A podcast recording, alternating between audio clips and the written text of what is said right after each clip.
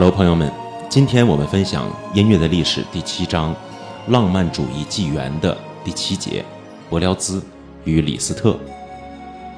这两位作曲家都是对文学作品有着特殊的偏好，都深受莎士比亚和歌德文学作品的影响，这可以从他们遗留下来的作品做出判断，而且他们不约而同地为管弦乐的创新做出了奉献。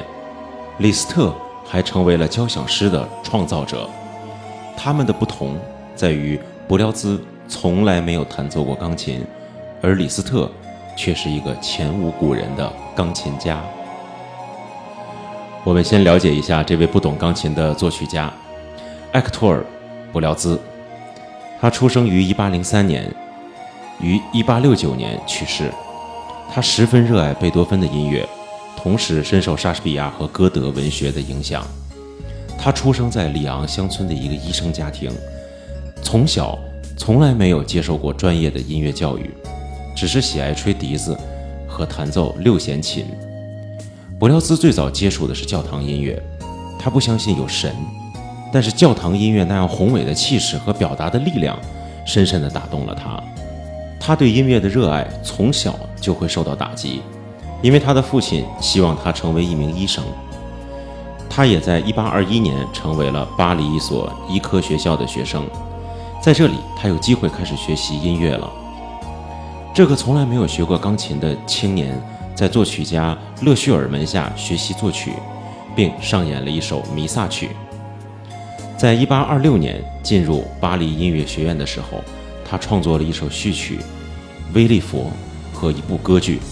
这是他首次以音乐家的身份出现在音乐界。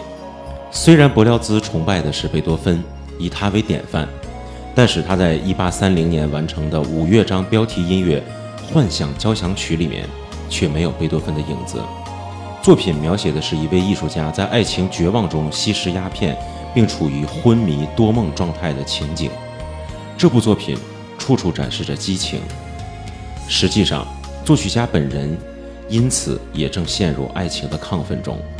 他对女演员哈里特·史密森充满了热情，但是他要与结婚的人却是一位年轻活泼的钢琴女教师卡米勒。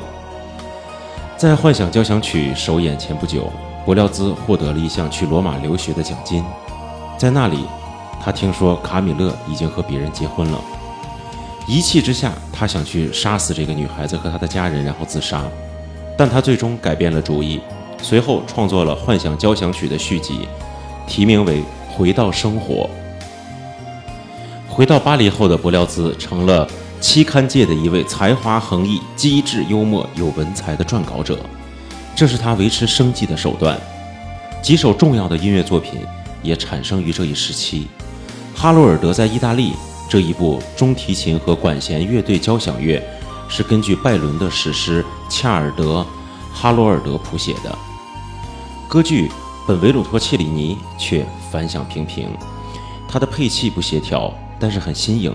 作品充满生机勃勃的乐思，却在巴黎剧院上演了三场后就被撤下来了。在巴黎，柏辽兹以音乐会序曲和管弦乐作品为灵感来创作，而声名远扬。从1842年开始，他在德国、英国和俄国巡演，他的作品天赋得到了比在国内更大的认可。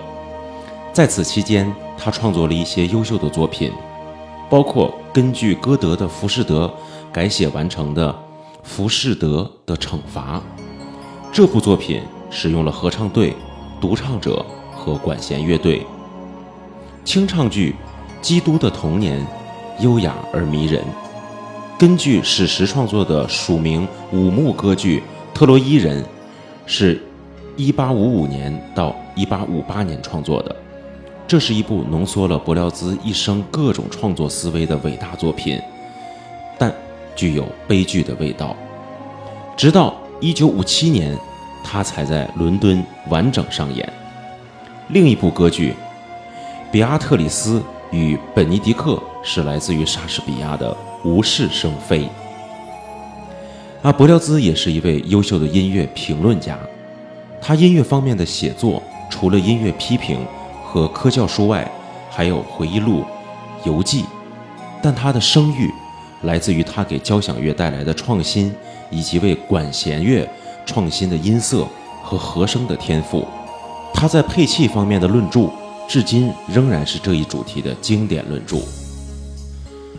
钢琴作曲家弗朗茨·李斯特十分崇拜布廖兹的音乐，像他的这位朋友一样，他在管弦乐方面也很有创新，创造了极具浪漫主义色彩的交响诗这一音乐种类。交响诗是非音乐主题的大规模的管弦乐作品，这种音乐更多的是表现主题所唤起的情感，而不是叙述故事。他对这类音乐的贡献包括。马杰帕前奏曲、一八五四和浮士德交响曲。